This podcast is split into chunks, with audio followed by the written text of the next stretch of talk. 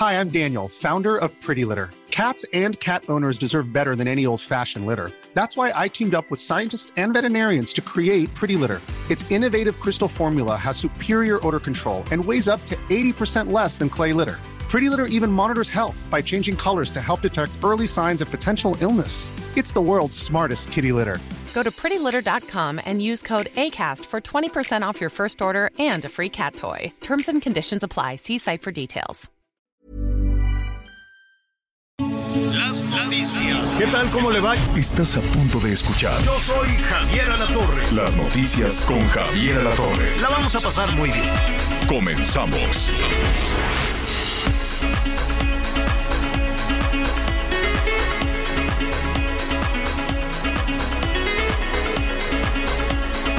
Muy buenas tardes, qué bueno que nos acompañe en esta emisión, una, una emisión difícil la de hoy, porque estamos transmitiendo desde Acapulco Guerrero. Hemos eh, salido después de recorrer la devastación brutal, el impacto brutal de este huracán sobre Acapulco para tratar de ver qué ha sucedido en las pequeñas localidades en estas eh, zonas donde la gente pues está viviendo colgada de la montaña, colgada de un cerro. Si la devastación ha sido de este tamaño, donde se habla inicialmente de 27 personas muertas y cuatro desaparecidos, todo indica que la tragedia puede ser mayor conforme las brigadas de auxilio se van acercando a los sitios aledaños a la mancha urbana de Acapulco Guerrero. Es una tragedia sin límite lo que le ha sucedido a Acapulco Guerrero con este huracán, con este monstruo. Me comentaban algunos de los residentes de Acapulco, es que nosotros no estamos eh, eh, acostumbrados a esto, nosotros estamos acostumbrados al agua, a que nos inundamos, a que perdemos todo por el agua, pero jamás el viento. Y yo creo que nadie, ninguna comunidad, ninguna eh, eh, ciudad, ninguna aldea, ningún pueblo está, conoce, sabe de lo que significa la furia del viento a 350 kilómetros por hora. Destruye absolutamente todo. Déjeme decirle, en la zona hotelera usted va eh, trate, trate de hacer este ejercicio de imaginación. Moverse por las calles porque los postes, los árboles están obstaculizando todo, pero no solo los postes y los árboles, los coches, los camiones, hay trailers que eh, los volteó la fuerza, la fuerza del viento, pero además a eso súmele todos los ventanales desde ahí salieron volando Acapulco es una referencia en todo el mundo. Bueno, ese Acapulco con los hoteles y con todas estas eh, eh, situaciones que usted recuerda, los negocios y demás, bueno, eso ya no hay. Los hoteles están reventados, pero también es cierto que hay una rapiña enorme, de la cual le voy a hablar también en un momentito más. Conforme se está abriendo camino, porque era muy difícil eh, llegar a Acapulco, bueno, pues se, da, eh, se va tomando nota de las fatalidades. Tremendo, porque estamos hablando de 27 personas muertas, 27 hasta el momento, 27 hasta el momento. Por cierto, hay cuatro personas que se reportan como desaparecidas y de esas cuatro personas desaparecidas, tres son elementos de la Marina Armada de. Esto es una tragedia sin dimensiones, no solo para Acapulco, no solo para Guerrero. Es una tragedia en la cual se van a sacudir muchísimos planteamientos de la administración pública, necesariamente. Aquí ya no caben las vaciladas electorales, ni las vaciladas de, tú ya no me quieres, ni los contrincantes, ni los enconos, ni las divisiones. Aquí ya no cabe que vengan a hacer campaña. Aquí ya no caben los políticos. Aquí somos los ciudadanos. Al primer político, a la primer candidata o candidato que se le ocurra venir a pintar una barda o venir a lucrar electoralmente, políticamente con la desgracia de miles de personas en Guerrero, la va a pasar muy mal, porque la gente se está enojando. porque miren, pasaron, ¿qué quiere? Más de 24 horas y todavía estaban con el asunto de si se comunicaban, de que si limpiaban, de que si no limpiaban. No, aquí la gente le está pasando muy mal. ¿Qué es lo que sucede? Que se abrió toda la discusión política, toda la discusión electoral respecto a si hay o no dinero para esto. Hoy por la mañana en Palacio Nacional dicen, sí, sí hay dinero, hay como 18 mil millones de pesos, en fin, yo no sé eh, si a qué le van a mochar, a qué le van a quitar, si le van a quitar a los militares o si van a eh, buscar otros fideicomisos o si van a suspender obras en el eterno y carísimo tren o en la reforma que se ha llevado todo, todo el dinero. Son proyectos importantes, son los proyectos de este gobierno que han chupado todo el dinero. Aquí, lo, aquí para 5 de octubre, para más señas, aquí hablamos de una eh, nueva propuesta, una nueva ley que iba a sustituir el Fonden. El Fonden se acabó en el 2020. El Fonden, que era este fondo precisamente para poder soportar los desastres, para mandarle dinero a los municipios y a los gobiernos de los estados, se, se acabó con el argumento de que había una ratería, de que había muchísima corrupción. No lo dudo ni tantito, pero se adoptó la misma solución. Aquí ya que pasaba con las medicinas. Decían, como se andan robando el dinero de las medicinas, desmantelé todo el sistema compra y usted casi un millón de muertos con la pandemia. Y ahí anda de candidato, por cierto, el responsable, diciendo, no, yo no tuve nada que ver. Pero esa es una realidad.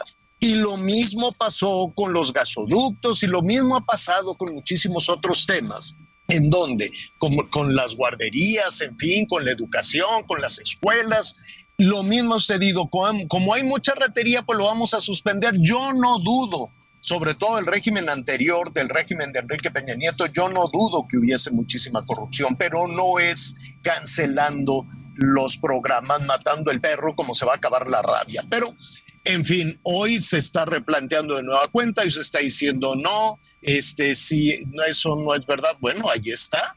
Ahí está, este, el pasado 5 de octubre, cuando se puso esta situación y cuando se dijo, serán los gobiernos de los estados los que tengan que entrarle al quite con sus ahorros, con sus eh, dineros, compren seguros para desastres naturales. Yo no sé, porque no hemos podido hablar con la gobernadora si tenían, si tenían comprado una póliza para estos desastres naturales.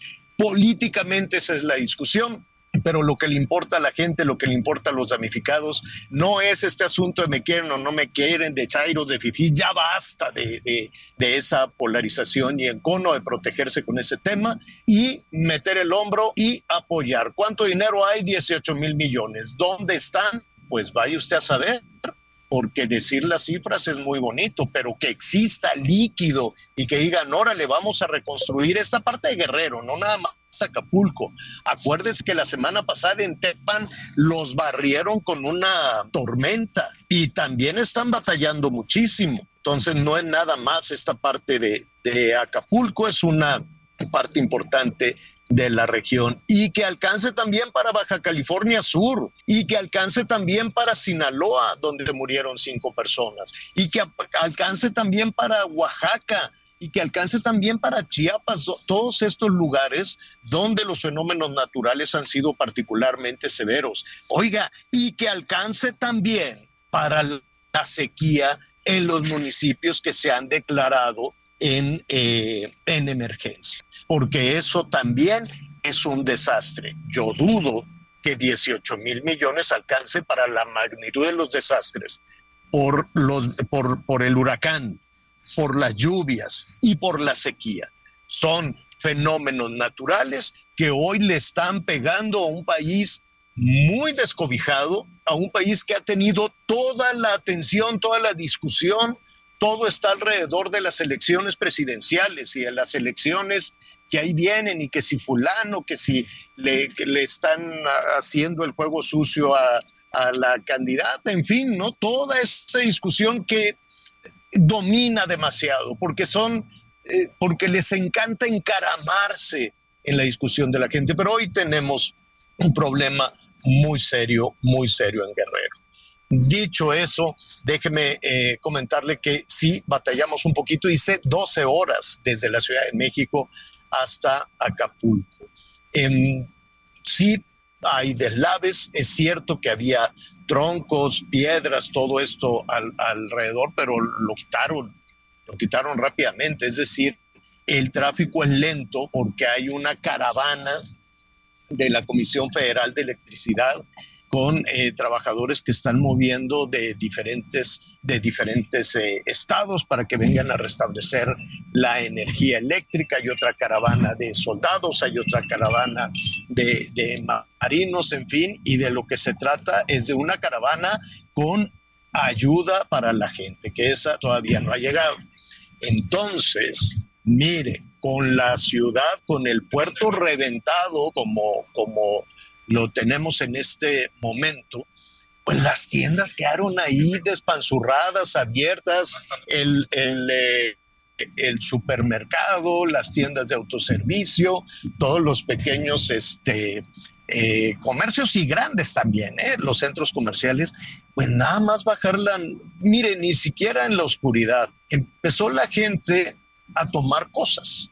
Yo estaba platicando porque era un gentío y la gente con el agua hasta las rodillas, pero de todas formas se metía un peligro porque todo está oscuro, es de noche, hay cables, hay picos, hay cosas eh, rotas por todos lados, este, y se meten a los negocios, al súper, a lo que sea, así oscuras, y mucha gente me decía es que no tenemos agua, este, de todas formas se va a echar a perder, entonces pues me traje eh, pues lo que encuentro aquí, jamón, las galletas mojadas, este, no hay leche para los niños, en fin.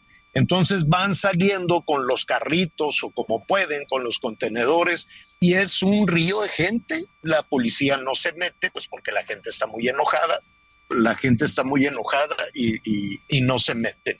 Entonces, em, se van, así están este, llevándose todas las cosas. Sin embargo, pasaron de esas cuestiones, de ese argumento de comer, de, tomar, no hay agua, no hay luz, no hay internet, no hay comunicación, no hay telefonía, a llevarse lo que sea. Mire, yo ayer veía televisiones, pantallas, juguetes, muebles, el, eh, eh, el vandalismo es, está desatada, está desatada.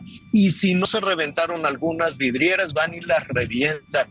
Los negocios electrodomésticos, ya todas estas, la Copa, la Electra, la todas, bueno, la gente se mete, los cajeros a. Entonces, primero pues era esto de que pues ya tengo tanta necesidad que me llevo esto, porque, y es verdad, no, no, no, es muy difícil encontrar una botella con agua, es muy, muy difícil, ya no tiene, no tiene caso que le cuenten, pero mis compañeros no han probado un sorbo de agua en la al pie del cañón, pero eso ya se lo contaremos después. Entonces, pues hay rapiña, una rapiña desatada y la policía ahí está y los militares, los, los marinos ahí están y nadie se mete. Porque imagínate tú que te metes a detener a un fulano que está eh, robándose algo, pues se le echan encima a todos. Y es un peligro, la gente salió a oscuras con el agua puerca, con el agua hasta la cintura, una pestilencia. Imagínense, apenas estaban pasando ayer por la noche, las primeras 24 horas, y ya el olor de, subir la temperatura pasado el huracán y entonces pues imagínese la cantidad acumuló. Oiga, pues estamos en una transmisión especial, le estoy dando algunos este, avances, algunos detalles de lo que aquí vamos a tener. Le ofrezco una disculpa porque la comunicación pues está muy batallosa, está muy difícil.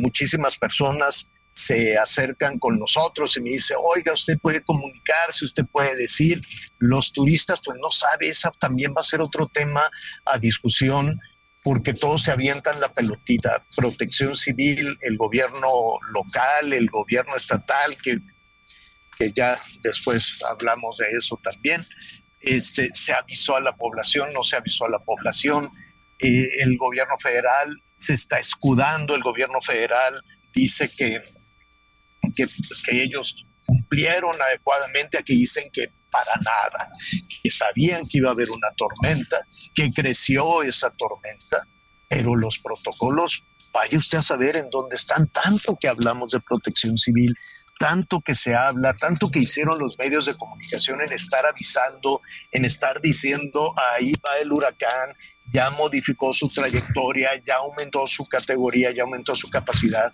¿Y qué fregados estaban haciendo los turistas en sus cuartos de hotel? ¿Qué estaban haciendo los turistas en su cuarto de hotel? Mire, estamos revisando las condiciones de los albergues, porque decían, tenemos como veintitantos albergues para casi dos millones de personas. Esa fue, e, esa, esa fue la estrategia, ese fue el protocolo de protección civil. Tache, reprobados también. Y se van a estar argumentando y van a decir es que nuestros adversarios, carroñeros, no sé cuánto. No, no, no, señores, esto no es político, esto no es de la oposición y morena. Esto no es electoral, esta es una realidad dolorosísima, la cual tenemos que aprender todos, incluidos los medios de comunicación. Y estos fenómenos naturales así serán en adelante. La naturaleza está cambiando. ¿Por qué? Porque nosotros los humanos la hicimos cambiar. Porque nosotros hemos provocado acción bárbara y la naturaleza no se contiene, la naturaleza no se detiene y avanza por construcciones y por trenes y por lo que usted quiera.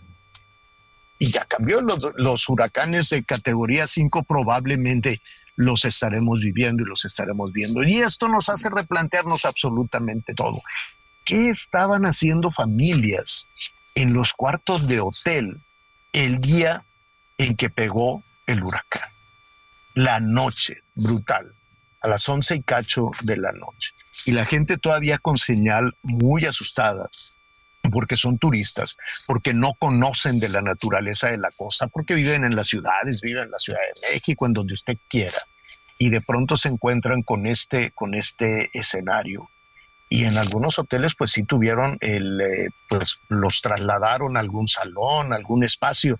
Pero a ver, los hoteles estaban con el lobby reventado. El envío desde aquí también un saludo a Fernanda Familiar, que ya estuve en comunicación también con ella hoy por la mañana porque ella se quedó aquí atorada y ella describió también cómo se metió. Bueno, hasta los carros estaban estrellándose adentro del lobby de unos, de unos hoteles. No queda ventana viva. Todo salió volando y dejaron ahí a la clientela. Por eso hay 27 muertos de momento, desafortunadamente. Desafortunadamente. Y después, pues bueno, los trasladaban a todos que sea lobby, luego los trasladaban a algún lugar, algún lugar cerrado. Se van a repartir responsabilidades, que si fue protección civil, que si fue la protección civil eh, estatal o federal, que si, fue, que si fueron los hoteleros, que si fue la ignorancia de los eh, administradores de, de, los hoteles, mire, es una responsabilidad de todos, incluido el sentido común de las personas.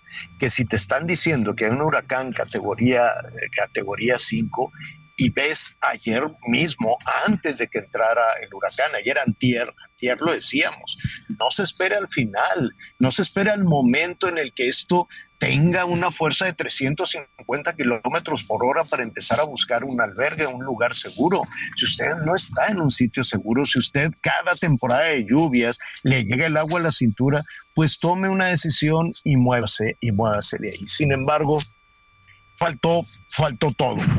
Faltó prevención, falló protección civil, falló la protección, los protocolos de, de los hoteleros, falló el sentido común y lo más importante, falló la infraestructura de un estado golpeado, de un estado empobrecido. A ver, no nos hagamos tontos, Guerrero está tomado por el crimen organizado. Guerrero está abandonado, Guerrero está empobrecido. En Guerrero aumentó la pobreza, aumentó la pobreza extrema. En Guerrero toma las decisiones quién sabe quién.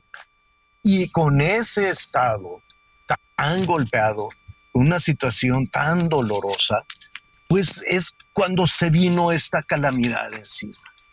Y tratar de suponer que aquí no pasa nada, que aquí no está el crimen organizado y que y que estaba toda la infraestructura y todo en orden sería mentirnos, porque este es un asunto que no se debe de quedar únicamente en Guerrero. Y tampoco se trata de crucificar a la gobernadora, ¿no? Me queda claro que tampoco se trata de, de una situación de, esta, de esa naturaleza pero sí replantearse, sobre todo en esta, en esta época en que pues habrá relevos en ocho estados, en, en la ciudad eh, de México y que habrá relevo del, gobierno federal, de la presidencia de la República, sí replantearnos quién está levantando la mano, para qué están levantando la mano, qué capacidad tienen aquellos que dicen, sí, yo me encargo que con un huracán de estos vamos a salir adelante. Yo sé que la naturaleza puede ser devastadora y, y, sucede de esa manera en muchos lugares del mundo, en muchísimos lugares del mundo, pero no podemos eh, quedarnos nada más en la caravana electoral sin saber si las personas que están jugando a eso tienen capacidad o no para superar situaciones para organizar, tienen don de mando, tienen capacidad, tienen sentido común, tienen empatía y tienen cercanía y tienen que no se preocupen por ser populares y queridas y queridos, que se preocupen por resolver, que para eso están, que se preocupen por actuar, que para eso están. ¿Usted qué opina de todo esto? Abrazamos a nuestros eh, eh, amigos que nos escuchan en Guerrero, 55 14 90 40 12 es el número que está a sus órdenes, 55 14 90 40 12 llámenos si usted está en, en Guerrero, si usted ya tiene la posibilidad también de escucharnos o en las otras zonas eh, afectadas y también en todo el país. Y llámenos de Sinaloa y llámenos de Baja California porque parece que no sucedió nada. Y llámenos también de, los, de las comunidades que tienen sed, que están afectando, afectados por la sequía, porque eso también es una tragedia. ¿Y qué vamos a hacer? Vamos a decir que son unos eh, malvados como cuando se les echaron encima los productores de maíz en, eh, en Sinaloa y en Sonora y en Tamaulipas y que dicen, pero ¿cómo te atreves a decir que tienes problemas? Pues sí, gente tiene problemas, la gente está empobrecida y la gente está muy brava. Y la gente, por lo menos aquí en Guerrero y aquí en Acapulco, comienza a enojarse y a enojarse mucho. Mire, qué bueno que nos sintoniza. Yo soy Javier Alatorre. Eh, vamos a, hasta la Ciudad de México. Allá está Anita Lomelí. Vamos a tener más de esta transmisión especial a través de El Heraldo Radio. Y le recuerdo, Javier-a la torre, arroba Javier-a la torre. Échele ahí al, al, al Twitter. Bueno, ahora se llama X o X. ¿no? Javier-a la torre, ahí le voy a estar subiendo también algunas fotografías, algo de información. Vamos a abrazarnos todos, vamos a salir adelante, seguro, seguro que vamos a salir adelante de esta tragedia, pero eso tiene que ser entre todos. Absolutamente. Sí. Gracias, Javier. Mucho cuidado por allá, estamos pendientes. Ya nos decía el tema de la comunicación. Eh, pues primero que nada, los saludo con mucho gusto. Eh, Miguel Aquino también se encuentra pues trabajando en, en, pues en distintas áreas que tienen relación con, con el huracán. Hay muchas cosas que platicar, por supuesto, estamos al servicio literal de la comunidad. Es este momento, decía Javier, de abrazarnos. Todos sabemos cómo podemos ayudar, ¿no? Eh, un kilo de arroz, comida para las mascotas, muchas cosas. Por fortuna se ha movilizado eh, la sociedad de distintas maneras, distintas organizaciones. Sabemos qué tenemos que hacer y qué podemos hacer en Acapulco la situación cada vez va a ser más cruenta en el sentido de que familias que primero Dios estén completas, es lo primero, ¿no? Que estén a salvo o que se hayan salvado de esta experiencia, pues lo perdieron todo, ¿no? ¿Qué se va a reconstruir primero? Pues las zonas pues marginadas, las zonas que están devastadas, pero también eh, la zona hotelera es importante porque pues de ahí vienen muchísimos trabajos de ahí dependen muchas familias económicamente hablando. Pero sí, eh, el gobierno pues está haciendo los esfuerzos que ya de alguna forma nos narraba Javier, ¿no? Es su obligación, es su responsabilidad. Ya está el plan de N13, la Marina, el Ejército, ¿no? con, con elementos a lo largo y ancho del territorio este, se fueron médicos, enfermeros, eh, psicólogos, por supuesto, toda la infraestructura que tienen en cuanto a cocinas, campamentos. Así que vamos a estar platicando de esto y mucho más. ¿Qué pasa con la luz? También es muy importante.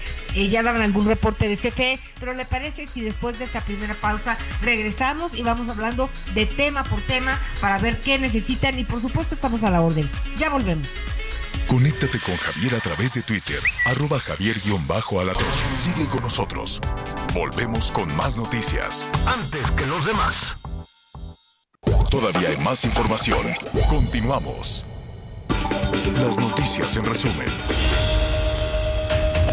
Un hombre muerto y cuatro personas heridas fue el saldo que dejó un ataque armado en el municipio de García, Nuevo León. De acuerdo con testigos, hombres armados dispararon contra las víctimas en la colonia Ampliación Los Nogales.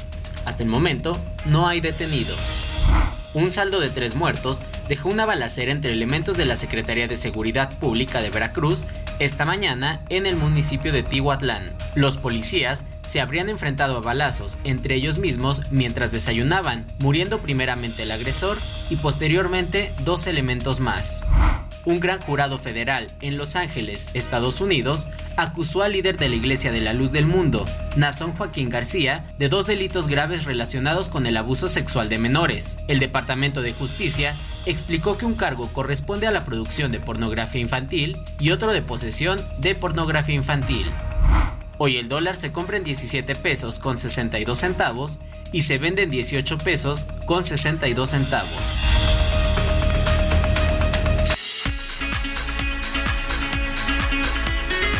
Gracias, gracias Angelito por esta información. Bueno, pues continuamos aquí en las noticias con Javier Alatorre y ya decíamos que si algo sabemos hacer los mexicanos es ser solidarios.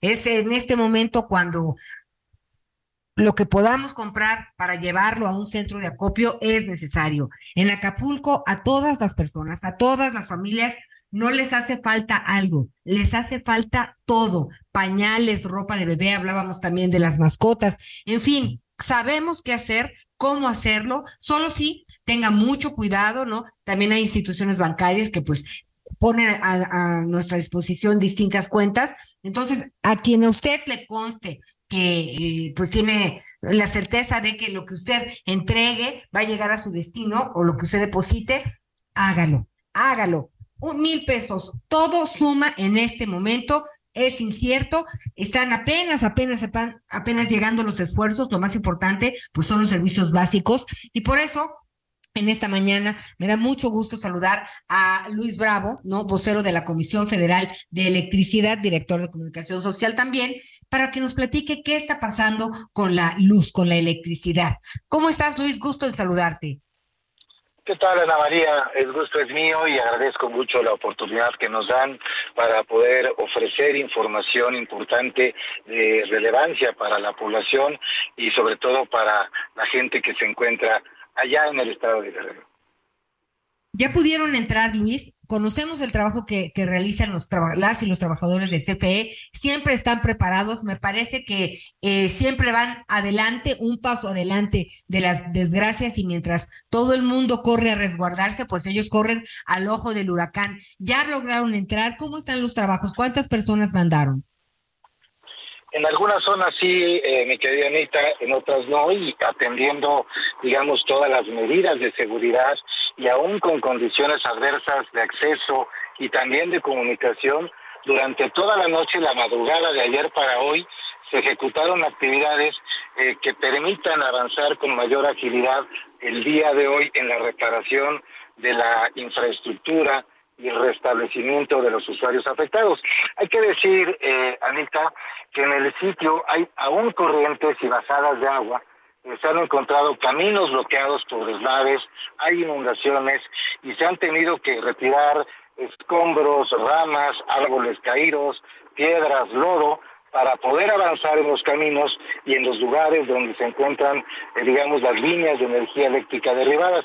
Además, pues se tiene una eh, comunicación deficiente, hay que decirlo, por el colapso de la infraestructura de voz y datos, de las eh, de las telecomunicaciones y estas son pues fundamentales para la coordinación de los trabajos de restablecimiento y eh, esa es la situación que se encuentra. Eh, continuando con la con la pregunta que me haces, bueno, pues han resultado afectados eh, 500 3.000, 504 mil usuarios, de los cuales se ha restablecido el suministro eléctrico a 203 mil aproximadamente, a 203 mil usuarios, y esto equivale al 40% de los usuarios afectados. Eh, conforme esta evaluación de los daños, Ana María, cabo un sobrevuelo de la infraestructura y los recursos que se han incrementado, es importante decirlo, ha habido un incremento en la medida que van pasando los días y hasta este momento se han dispuesto en puntos estratégicos 1.406 trabajadores electricistas, trabajadores y trabajadoras también, hay que decirlo, mujeres también, jugándose la vida de manera solidaria con eh, la gente de Guerrero, 161 grúas, son 548 vehículos, 52 plantas de emergencia, hay dispuestas también 21 torres de iluminación que serían las que en su momento estarían sustituyendo de manera provisional aquellas que están derrumbadas o dobladas y que ya no tienen funcionamiento. Y también el día de ayer comentar, Ana María, que se tenían dispuestos tres helicópteros, hoy son siete los helicópteros que se han dispuesto para sobrevolar eh, la zona de mayor desastre. Hay que decirlo, hay zonas en las que la CFE no ha podido penetrar debido a las condiciones que describía yo con anterioridad y eh, lo importante es que se están haciendo los trabajos tanto por tierra con los vehículos que describía yo también, como el reconocimiento que harán los siete helicópteros para tener un diagnóstico mucho más preciso. Es eh, eh, muy predecible que en la medida que se vaya penetrando a esas zonas se vaya incrementando el número de torres colapsadas, de estructuras metálicas colapsadas. Ayer eran 58 y en la medida que se vaya avanzando seguramente habrá más. No podemos establecer ni calcular eh, cuántas todavía porque, insisto, no hay acceso a esos terrenos, pero eh, lo importante es que la población sepa que la CFE ha estado permanentemente sin descansar un solo minuto, que tiene la infraestructura eh, eh, técnica, pero también la capacidad humana de gente altamente especializada en estos temas para rescatar a la brevedad posible considerando las condiciones que prevalecen el suministro de energía eléctrica. Oye, Enrique, digo, Enrique, oye, Luis, me llama la atención el tema de los helicópteros ha sido reportado el aeropuerto de Acapulco, pues también con, con afectaciones serias desde la torre de control este, y las pistas. ¿Cómo están operando ustedes los helicópteros? ¿De dónde salen? ¿Dónde, dónde han podido aterrizar? Los helicópteros eh, son eh, especiales, no son estos helicópteros de enormes dimensiones. Hay tres modelos que francamente desconozco cuáles serían en términos muy técnicos, pero son helicópteros especializados para poder aterrizar en zonas que no necesariamente sean eh, el aeropuerto. Los pilotos altamente experimentados desde hace muchos años encuentran las zonas claves, las zonas estratégicas para poder aterrizar y de ahí poder eh, hacer eh, los recorridos aéreos y eh, llevar también en maniobras que tú alguna vez has tenido oportunidad de ver en el evento de huracanes, cómo se transportan estos helicópteros, los postes, los vehículos, las herramientas suficientes para poder restablecer lo más pronto posible eh, el suministro de energía eléctrica, pero insisto, son hombres muy experimentados, hombres y mujeres, porque también hay mujeres que pilotean los helicópteros, para poder eh, eh, sobrevolar eso y restablecer el servicio, Ana María. Oye Luis, ¿y tienes, por ejemplo, un diagnóstico? Hemos hablado mucho del puerto de Acapulco, pero hay comunidades eh, cercanas, ¿no? De las cuales pues tenemos poca información. ¿Tienes tu diagnóstico en cuanto a, afectaciones en estas poblaciones cercanas, en las comunidades? Sí, es, es importante lo que tú señalas porque a veces nos enfocamos más al tema del puerto de Acapulco, la zona hotelera, la parte turística, pero también hay que eh, decir que hay eh, zonas aledañas eh, que fueron afectadas por el impacto del huracán, como lo pueden ser Playa Diamante, o lo son, no lo pueden ser, son Playa Diamante, Papagayo, El Quemado, Pie de la Cuesta, Sierra Colorado, San Jerónimo, Chilpancingo también, Altamirano, Arcelia y algunas otras poblaciones que son eh, zonas rurales y que también pues, se vieron severas y pues evidentemente los hermanos que están, los hermanos y hermanas que están en esas zonas, eh, si nos están escuchando, que sepan y que tengan la seguridad de que la CFE está cerca de ellos y que está con estos hombres y mujeres que son, eh, permítanme la expresión, héroes y heroínas cercanos a ellos para poder restablecer el suministro de, energía eléctrica, pero también, eh, Ana María, comentarte que estas brigadas de la Comisión Federal de Electricidad no solo se dedican a restablecer el eh, suministro de energía eléctrica. En su paso van abriendo caminos, van abriendo brechas, en caso de ser necesario proporcionan primeros auxilios, rescatan a la población, decíamos hace unos instantes, hay zonas que tienen deslaves, hay arroyos desbordados, etcétera, y la CFE, el personal de la CFE auxilia a la gente también llevando víveres, etcétera. Esa es la, esta vocación social con la cual nace la Comisión Federal de Electricidad y esta parte humana que a veces que a veces no se ve y se deja solamente en el terreno de lo técnico, ¿no? Oye Luis, sí conozco el trabajo y, y la verdad pues es, es es muy importante eh, la labor que realizan en todos sentidos y, lo, reconocemos, pero platícame un poco. Un tema es el de la electricidad, pero en muchos casos también, eh, pues yo nunca me acuerdo, no sé si tú te acuerdas que nos habíamos quedado sin comunicación, o sea, ni de WhatsApp, ¿no? Me decían que difícilmente había comunicación satelital también, porque hay teléfonos satelitales para las para emergencias, cosa que tampoco pudo utilizarse. Eh, además de, de, la electricidad, se están restaurando, pues, ¿qué serán las líneas responsables para poder tener, eh, pues, datos en nuestro celular, WhatsApp? Mira, eh, lo que lo que es importante señalar, Ana María, es que la Comisión Federal de Electricidad lo que hace es dotar de energía a las eh, torres de telecomunicaciones.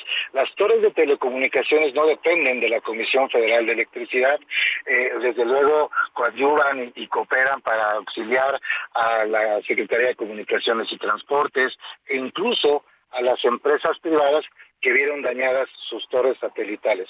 Eh, la señal de Internet, la señal de eh, telecomunicaciones no depende de la CFE, la responsabilidad descansa en dotarles de energía para que éstas a su vez puedan funcionar. Pero hay que decirlo, hay muchas torres de telecomunicaciones, tanto de privadas como de la, de la Secretaría de Comunicaciones y Transportes, que se han visto dañadas y hasta que no se reparen o se sustituyan esas torres de telecomunicaciones, no será posible contar con el servicio de Internet. Eh, la obligación, insisto, de la Comisión Federal es proveerles esa esa eh, electricidad. Y por otro lado, sí existe eh, para la CFE teléfonos satelitales, pero esos son para efecto de trabajar de manera coordinada entre las distintas brigadas que se encuentran dispersas en todo el territorio afectado. Es decir, son torres, eh, perdón, teléfonos satelitales para tener la intercomunicación entre personal de la CFE y trabajar de manera coordinada. Oye Luis, y platícame, eh, si bien eh, se habló de que, de que venía este, este huracán, ¿Cómo fueron las medidas de prevención por parte de la CFE? ¿Desde cuándo eh, ustedes decidieron, como en el caso de otros huracanes, eh, que iban a, que, iba, que iban a actuar y pues también dirigirse dirigirse a Guerrero con anticipación o no? ¿Desde cuándo ustedes lo, consideraron? Mira, eh, Ana María, la Comisión Federal de Electricidad tiene protocolos establecidos desde hace ya muchos años donde se prepara el personal antes, durante y después de un evento meteorológico como el que lamentablemente se presentó.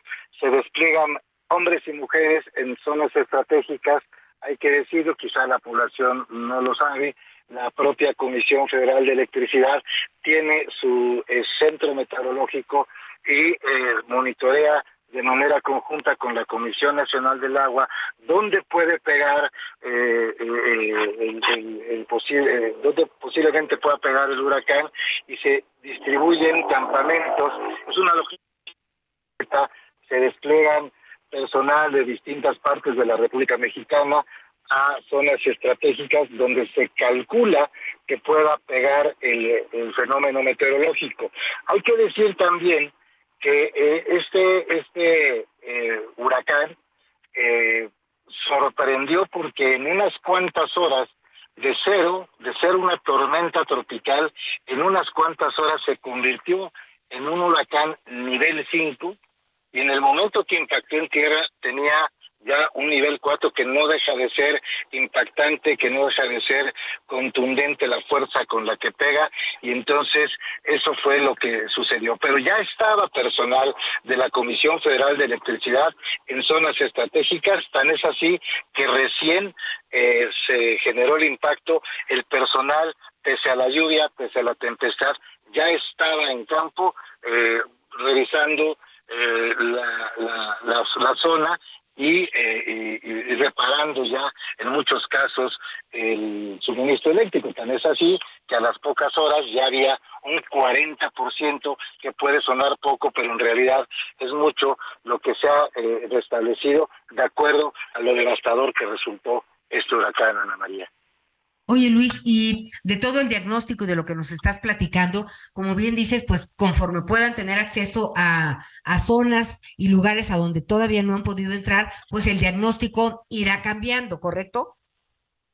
Evidentemente, claro, lo dices muy bien porque eh, en las zonas en las que ya se pudo entrar, pues se tiene un diagnóstico muy técnico, hay 37 líneas de transmisión que falla, que están fallando, 26 subestaciones fuera de servicio, ¿no? Eh, una central de generación de 30 megawatts que se está haciendo todo el esfuerzo para que pueda volver a generar y entonces eh, esa, ese diagnóstico se puede tener porque ya se tuvo acceso, pero en algunas otras zonas a las que no se ha podido llegar, pues evidentemente no, no habrá manera de saber en cuánto tiempo se podrá restablecer, porque te puedes encontrar una torre, una estructura doblada que pueda eh, seguir funcionando, pero te puedes encontrar también torres que estén totalmente destruidas, totalmente dobladas o incluso derrumbadas, ¿no?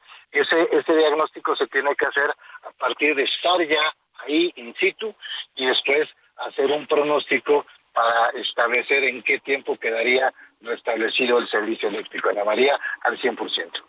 Oye Luis, eh, y luego viendo las imágenes, este, yo pensaba, bueno, eh, van a restablecer la, la electricidad, va a haber luz, pero hemos visto regiones en donde pues está reventado todo, ¿no? O sea, está destruido totalmente.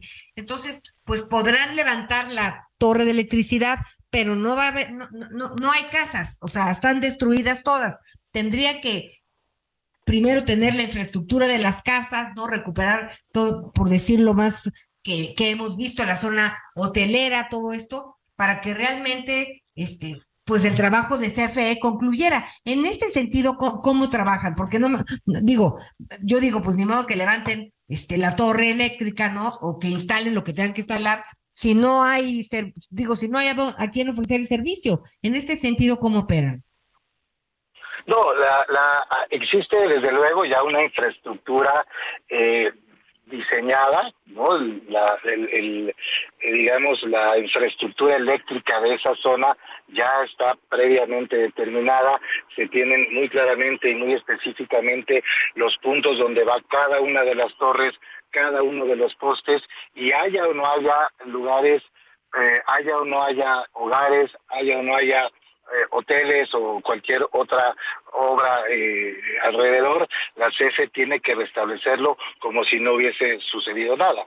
Es decir, no hay ninguna improvisación instalar postes en algún lado o como aquí no hay una casa mejor nos ponemos en otro lado. No, esa infraestructura se tiene que reparar tal cual, una copia, una calca diría yo, idéntica, porque en su momento esas torres estuvieron suministrando energía eléctrica a la población y aunque lamentablemente haya casas que hayan desaparecido, que se hayan destruido, en algún momento tendrán que requerir, una vez que se eh, reconstruyan esas esas viviendas, pues tendrán que requerir requerir, perdón, del servicio de energía eléctrica. Excelente. Luis Bravo, vocero de la Comisión Federal de Electricidad, estaremos platicando contigo. Es muy importante que tengamos toda esta información y te agradezco eh, profundamente pues esta, charla. Estaremos en contacto. Muchísimas gracias, Ana María. Eh, repito, gracias por la oportunidad de, comunicarnos con, tu público y mantener a la opinión pública eh, informada. Gracias, buen día.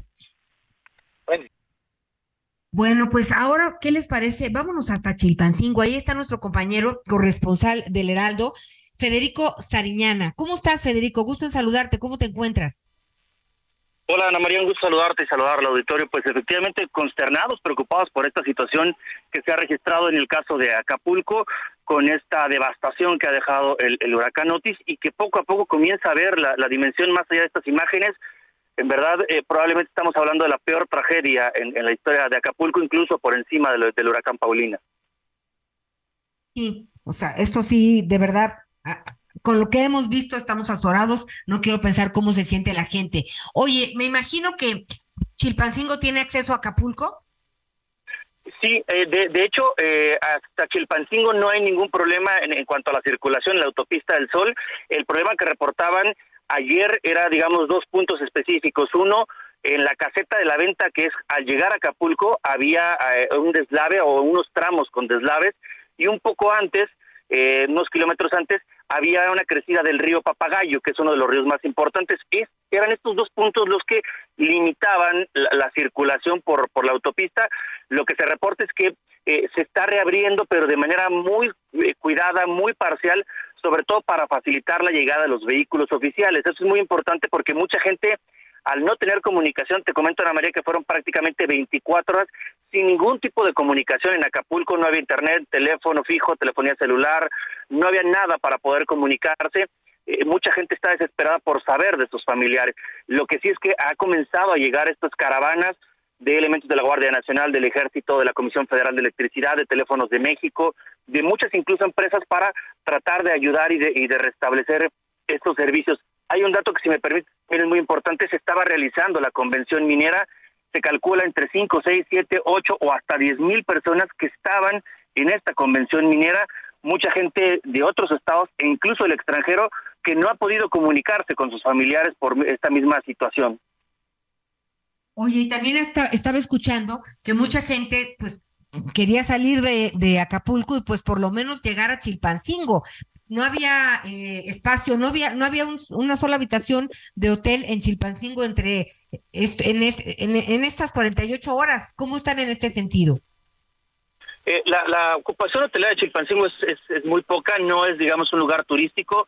Hay cuatro o cinco hoteles, digamos, de categoría mediana y, el resto muy modestos, eh, pero sobre todo, digamos, en esta parte, hoy la gobernadora anunció un tema muy importante, se están destinando ya al menos entre 30 a 40 autobuses que estarán teniendo viajes para llevar a, los turistas hacia otros destinos, principalmente eh, Cuernavaca o, la Ciudad de México, y que de ahí, bueno, ya pueda diversificarse, porque como te comento, había mucha gente eh, de fuera, sobre todo para esta convención minera, eh, que pues llegaron vía aérea, el aeropuerto todavía, al parecer, oficialmente no está operando, mucha gente llegó durante varios días a, través de vuelos y buscaba cualquier forma de poder salir seguramente en las próximas horas la situación será menos complicada, es decir, se han restablecido comunicaciones, se están abriendo estos espacios carreteros, hay mucha gente que también ha logrado ya eh, activar sus vehículos para poder salir, incluso eh, dando espacio a otras personas. Eh, pareciera que en las próximas horas esta emergencia en estos puntos avanzará. Lo cierto es que vendrá un tema de, de la reconstrucción. La estimación preliminar, Ana María, es que el 80% de la infraestructura turística de Acapulco tiene algún tipo de daño y en la mayoría de los casos son daños graves. Bueno, Federico, vamos a estar platicando contigo en el transcurso del programa si es necesario. Estamos muy pendientes y muchas gracias por tu reporte. Es nuestro compañero Federico Sariñana, periodista de Guerrero. Gracias. Gracias. Bueno, pues eh, con mucho cuidado, ¿no? Si nos están escuchando, ya eh, es mucho más fácil salir quien tiene la posibilidad de Acapulco y como ya decía, pues ir a Chilpancingo, ir a Cuernavaca, ¿no? Llegar a la Ciudad de México eh, y vamos a estar muy pendientes de, del estado de la carretera, pues para estar informando si pueden realizar este recorrido. Ya volvemos, estamos en las noticias con Javier Alatorre. Conéctate con Ana María a través de Twitter, arroba Anita Lomelí. Toda la información antes que los demás. Ya volvemos. Cool fact a crocodile can't stick out its tongue. Also, you can get health insurance for a month or just under a year in some states. United Healthcare short term insurance plans, underwritten by Golden Rule Insurance Company, offer flexible, budget friendly coverage for you. Learn more at uh1.com. Todavía hay más información. Continuamos. Las noticias en resumen. El Congreso de Nuevo León tomó protesta a José Arturo Salinas Garza como gobernador interino para el periodo del 2 de diciembre de 2023 al 2 de junio de 2024. Esto luego de que se aprobó la licencia para separarse seis meses de su cargo como gobernador del estado a Samuel García para buscar la candidatura presidencial por Movimiento Ciudadano. La fuente radioactiva, que había sido robada el pasado 18 de octubre en Tabasco, ya fue recuperada en Chiapas. La Comisión Nacional de Seguridad Nuclear informó que se encuentra en condiciones óptimas de seguridad física y radiológica. De acuerdo con el organismo civil Mexicanos Primero, los países que integran la Organización para la Cooperación y el Desarrollo Económico invierten por cada estudiante de educación básica 90 mil pesos anuales. Sin embargo, México se encuentra en el último sitio al destinar por cada alumno menos de la mitad al menos unas 18 personas murieron asesinadas y 13 resultaron heridas en un tiroteo en la ciudad de Lewiston, en el estado de Maine, Estados Unidos. El sospechoso, identificado como Robert Card, de 40 años, es un exmilitar que estuvo internado en un psiquiátrico.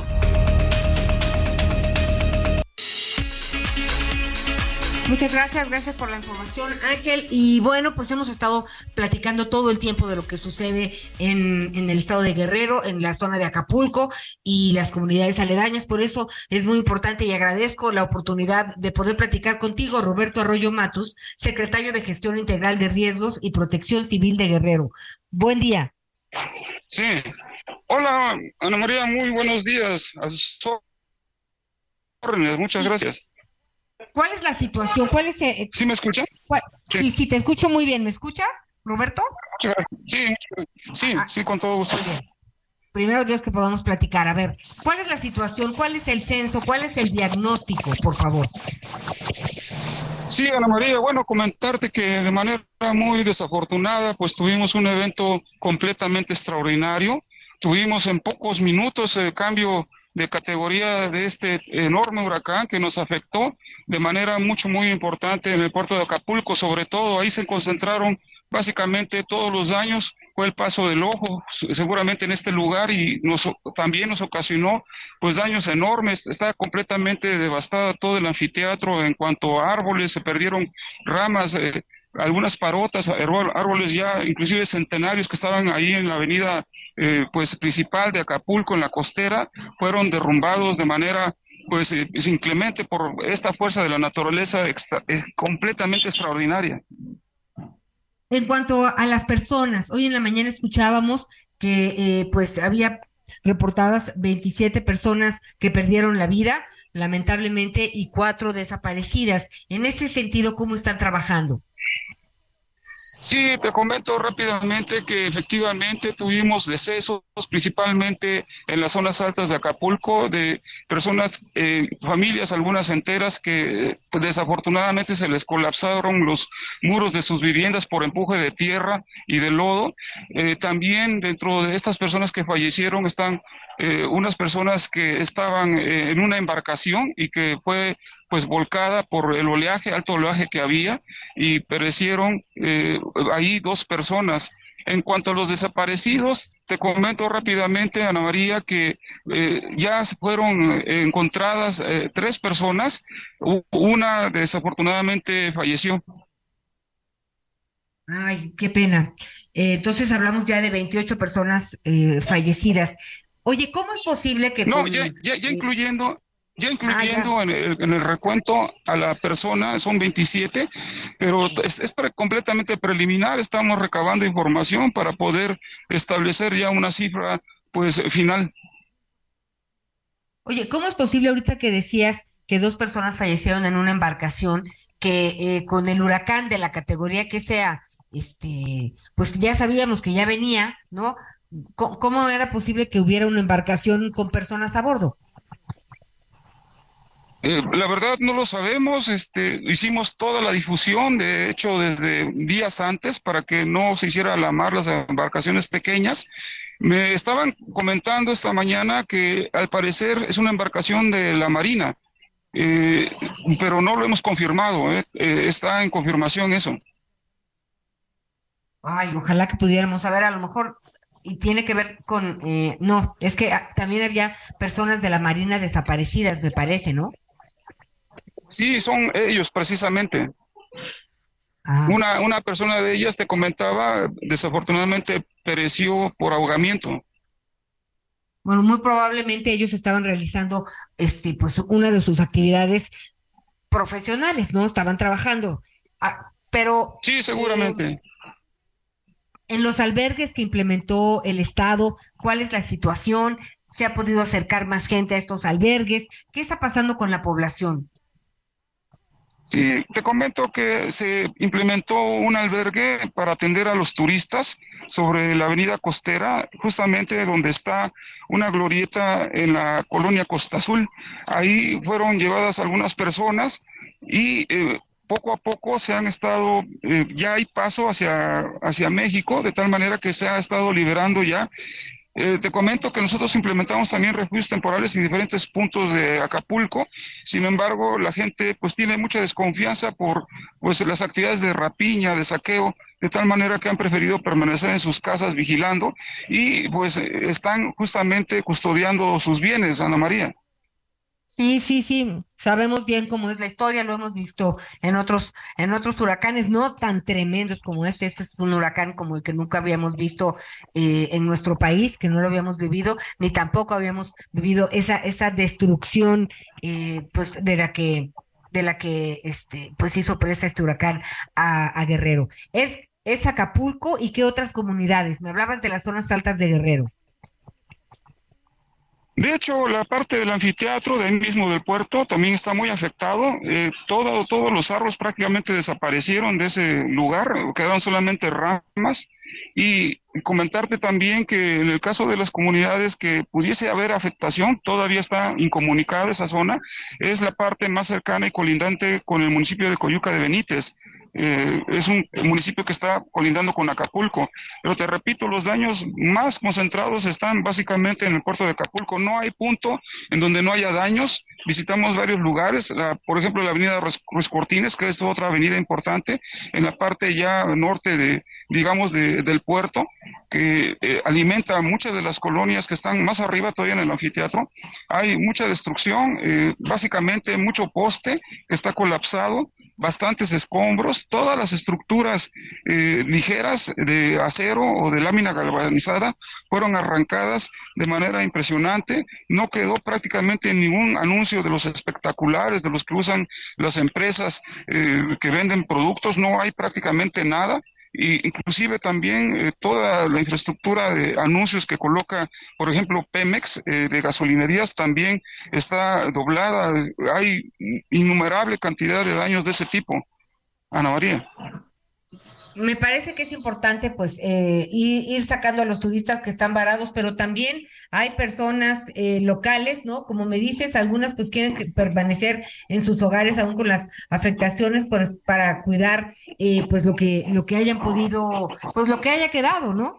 Sí, sí, sí lo entiendo, pero también habrá muchas familias que pudieran irse a, a casa de otro familiar o que pudieran sacar a los niños. En ese sentido también están apoyando a la población. Sí, con todo gusto lo estamos haciendo. Nuestros compañeros del Sistema Estatal de Protección Civil, la verdad es que no se dan abasto, pero estamos viendo, entre otras cosas, que la población nos está apoyando muchísimo en llevar a cabo las actividades de limpieza en las calles.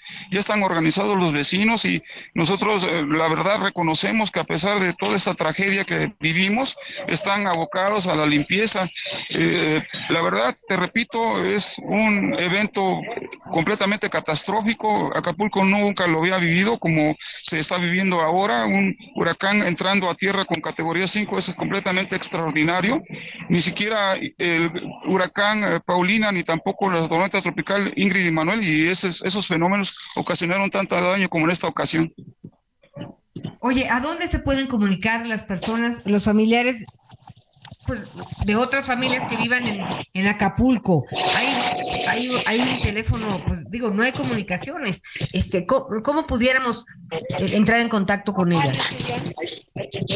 Se están tratando de restablecer las comunicaciones, están haciendo todo el esfuerzo para que en algunas horas más, por lo menos algunos sectores de Acapulco estén comunicados. Todos los postes, prácticamente la mayoría fueron doblados y pues ni siquiera hay paso en las calles por esa condición, por los cables que están colgando y los vehículos no pueden pasar. No hay un teléfono propio. Sí, tenemos el apoyo desde prácticamente un día antes eh, que nos reunimos en un centro de mando que se colocó aquí en la base naval en Acapulco, en donde estuvo el día de ayer nuestro presidente y también la gobernadora eh, para pues coordinar todas las actividades que estaba llevando a cabo, principalmente ahorita el Sistema Estatal de Protección Civil, la Coordinación Nacional de Protección Civil, la Guardia Nacional, el Ejército Mexicano y también la Armada de México. Oye, ¿y qué hay del tema de la seguridad, de la rapiña? Están ya nuestros compañeros abocados, una vez que se liberaron los pasos, para que pudieran pasar los vehículos de vigilancia, tanto del Ejército como de la Guardia Nacional y Seguridad Pública Estatal, vigilando pues todos los negocios, todas las viviendas, están haciendo recorridos, los empezaron a hacer desde el día de ayer, en donde se liberaron ya el paso en algunas calles. De acuerdo. Entonces, ahorita lo, lo primero que están haciendo, ¿cuál es el plan? ¿En qué están, cómo se están organizando? Acabamos de tener justamente una reunión ahorita de coordinación para lo que sigue. Ahorita es propiamente llevar a cabo pues el, ya la salida de las turistas que están varados aquí en Acapulco. Se está acelerando los trabajos para dar atención a la aeropista que también resultó dañada en el Aeropuerto Internacional de Acapulco. Y estamos procurando también, entre otras cosas, eh, pues eh, complementar toda la ayuda que estamos recibiendo. La verdad es eh, de manera muy generosa en los centros de acopio que se están instalando en Acapulco. Se está recibiendo poco a poco la ayuda humanitaria, no solamente pues de aquí de Guerrero, sino también de nuestros compañeros de otros estados estados y muy probablemente se va a requerir la ayuda internacional porque créeme que el nivel de devastación es enorme acá en Acapulco. Sí, sí, sí, sí, lo vemos.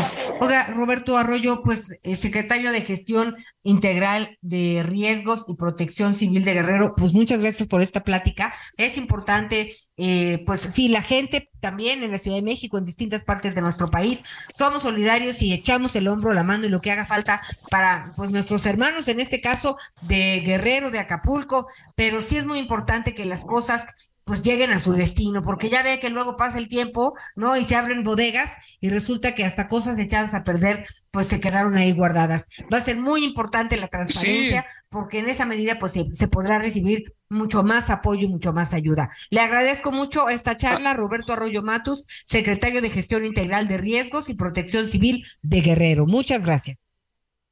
Muchas gracias.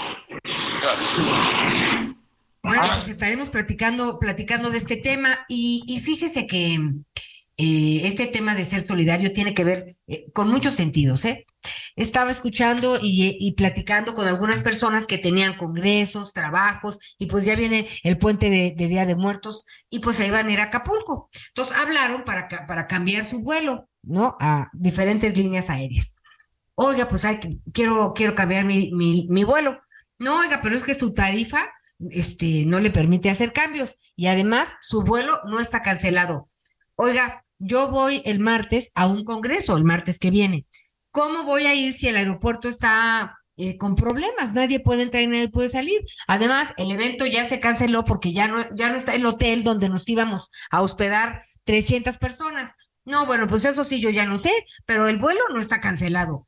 Oiga, entonces imagínense la discusión o sea, ¿quién va? ahorita lo que necesitamos es que la gente que debe salir de Acapulco, ok, que sean los turistas y que sean las familias que quieran irse, eh, pues por un tiempo con otros familiares en lo que se, se limpian las calles y se va viendo cómo va avanzando la reconstrucción de, de Acapulco.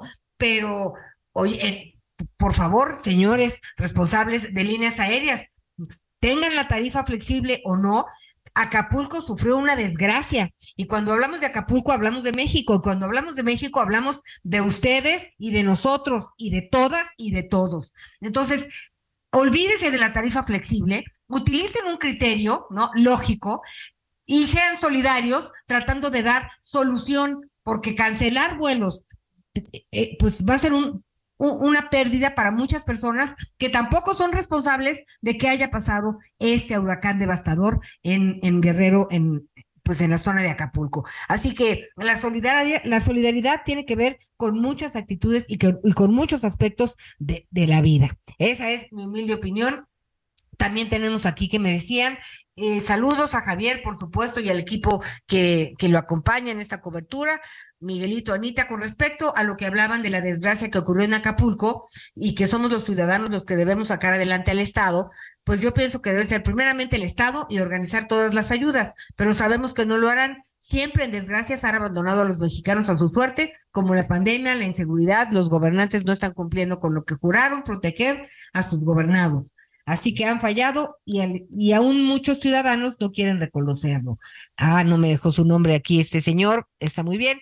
Y bueno, también tenemos saludos de eh, Luzardo, Giuseppe, urge que se comuniquen sus familiares, ¿no? Estas personas extranjeras estaban en Acapulco, pues ya escuchábamos que no hay comunicación, que se espera que se restablezca por lo menos eh, internet en algunas zonas de Acapulco para, para empezar a fluir con este tipo de información y poder empezar a, sacar a todas estas personas que se quedaron varadas. Eh, también también tenemos a nuestro compañero, Javier Ruiz, es reportero del Heraldo Radio, y el tema de los centros de acopio por lo pronto en la Ciudad de México. ¿Dónde andas, Javier? Qué gusto saludarte. Hola Ana María, ¿qué tal? Saludo con gusto, excelente tarde. Nos encontramos justamente en la Secretaría de Marina, ubicada en lo que es la zona de la Desplazada de la Virgen y el eje 3 Oriente, para ser exactos en el Centro de Estudios Superiores Navales, donde desde el día de ayer pues se abrió estos centros de acopio en diferentes eh, puntos. En, este, en específico, por parte de la Secretaría de Marina, abrió el día de ayer desde la tarde y prácticamente pues el día de hoy estará abierto desde las 8 de la mañana hasta las 8 de la noche. Son eh, diferentes insumos los que está requiriendo pues la Secretaría de Marina, por mencionar algunos, aceite, arroz, frijol, lenteja, azúcar, sal, lata en chiles, frascos de café soluble, mermelada, mayonesa, atún sardinas, chocolate en polvo, harina para tole, cubos de consomé de pollo, sopas instantáneas, de la misma manera, eh, de algunas cosas de, en, general higiénicas, pues jabón de barra, pastel, pasta dental, toallas femeninas, tacates, toallas húmedas, desodorantes, rastrillos, peines, cepillos dentales, toallas y por supuesto también algunas escobas, cloro, jabón. Algo que nos ha referido constantemente el personal de la Secretaría de Marina es que no traigan ropa, es la ropa no se les va a aceptar debido a que tiene otro tipo de manejo, entonces por eso no se está aceptando ropa. Sin embargo, pues son diferentes puntos de centros de acopio donde estarán operando. Se espera que en los próximos días ya se, pues prácticamente se recolecte todo esto y salgan pues un camión de la Marina con este plan Marina justamente que ellos implementan este, en este tipo de casos de desastre que estarían saliendo pues a atacar no solo a la zona de Acapulco que es una de las zonas más devastadas sin embargo también lo que nos han mencionado es que tienen eh, detectados poblados que prácticamente es eh, pues complicado prácticamente llegar en vehículos. Entonces han también ya mandado eh, retroexcavadoras para que pues puedan abrir las brechas necesarias para llegar a las poblaciones donde más lo requieren donde no hay comunicación y donde todavía no hay energía eléctrica hasta lo que nos han referido que es prácticamente todo el día y pues no hay un día que vayan a cerrar todavía pues estos centros de acopio van a ser de, manera permanente hasta que pase esta emergencia. Y también les puedo mencionar que hemos observado que ya han salido pues algunos eh, camiones, algunos eh, de tanto del ejército, de la marina, con retroexcavadoras, con plantas purificadoras, algunos generadores de energía eléctrica, también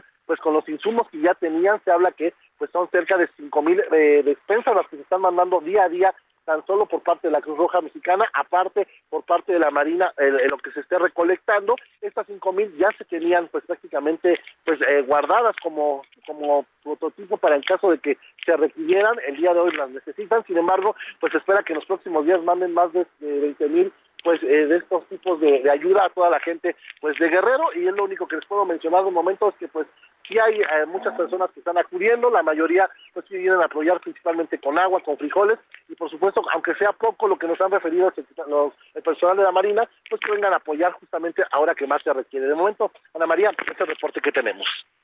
Te agradezco mucho tu reporte, Javier. Oye, te voy a pedir un favor. Fíjate que hemos batallado para saber el nombre de estas comunidades que también se quedaron incomunicadas y sufrieron destrozos. Así que todo el mundo se refiere como los altos y distintas regiones si tú pudieras averiguar el nombre de estas comunidades, y ya sea que nos comunicamos al ratito contigo o mañana, pero para tener una película completa de todas las regiones en donde eh, pues se va a requerir el apoyo en todos sentidos. ¿Cómo ves? Sí, claro que sí, y justo lo que nos han mencionado es que ellos tienen contemplado así que la parte de atrás de Acapulco, pero haciendo en algún punto en Bien, algo importante la zona que con la zona que conecta de Guerrero a justamente a, Acapulco, pues hay muchas brechas, son las que ellos tienen detectadas.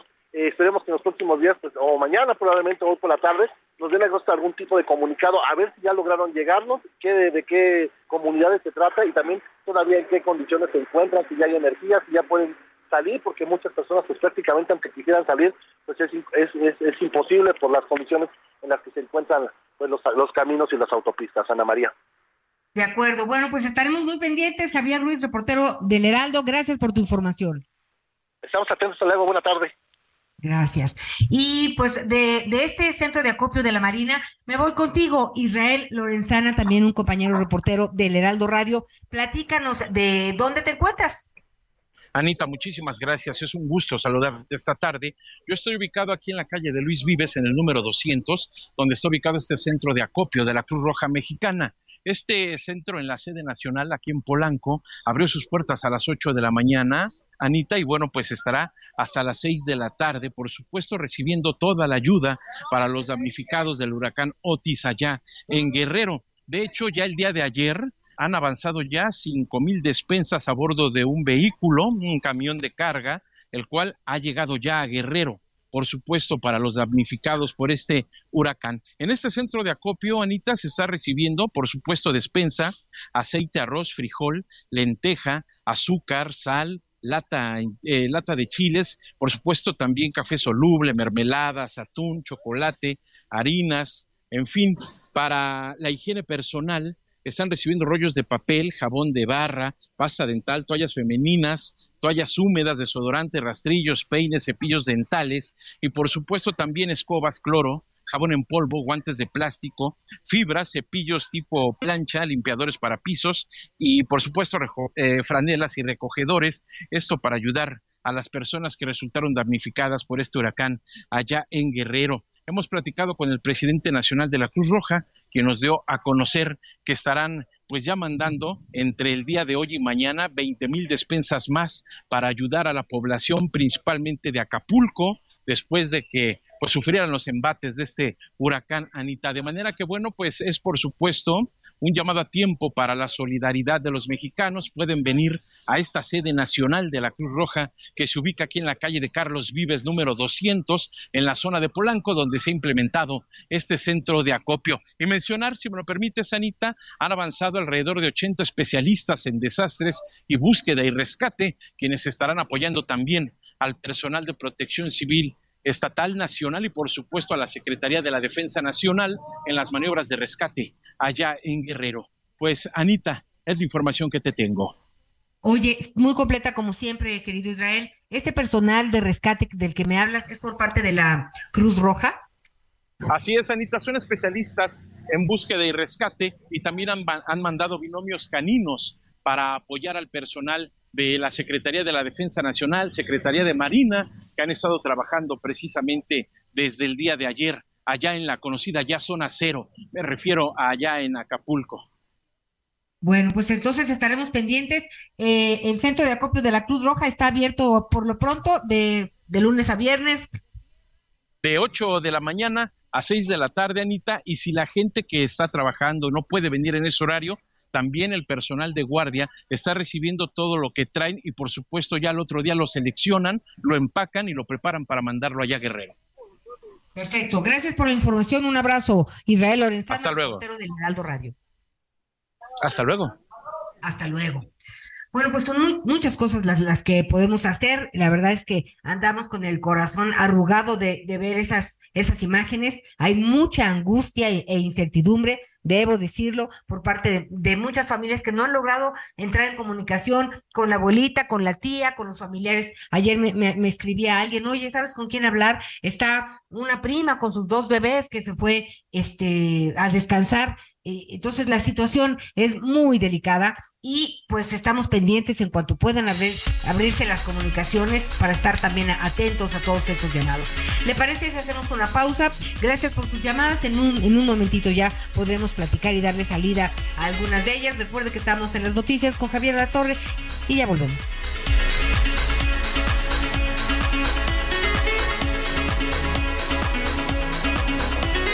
Conéctate con Ana María a través de Twitter, arroba Anita Lomelí. Toda la información antes que los demás. Ya volvemos. Todavía hay más información. Continuamos. El exsecretario de Seguridad y Protección Ciudadana de la Ciudad de México, Omar García Harfuch, se solidarizó con las y los afectados por el paso del huracán Otis y envió palabras de aliento a los guerrerenses que dijo se caracterizan por su valentía y esfuerzo ante la adversidad. El también aspirante a la coordinación de los comités de defensa de la Cuarta Transformación en la Ciudad de México informó que suspenderá sus actividades en la capital en solidaridad con la población de Guerrero. Además, invitó a los capitalinos a acudir a los centros de acopio y enviar ayuda lo antes posible a las víctimas. Previamente, Omar García Harfuch había mostrado su disposición y se declaró siempre listo para ayudar en lo que sea posible. Escuchemos al aspirante a la jefatura de gobierno de la capital. Quiero expresar mi solidaridad y mi apoyo a las y los guerrerenses. Son terribles las pérdidas que ha traído este desastre natural. Ustedes siempre se han caracterizado por su valentía y su esfuerzo frente a la adversidad. Estoy seguro que esta vez no va a ser diferente. Hoy suspendo actividades y me sumo de manera solidaria a todos ustedes. Invito a las y los habitantes de la Ciudad de México a ir a los centros de acopio de manera inmediata, cuanto antes, y enviar ayuda lo antes posible. Un fuerte abrazo y muchas gracias. Informó Ángel Villegas.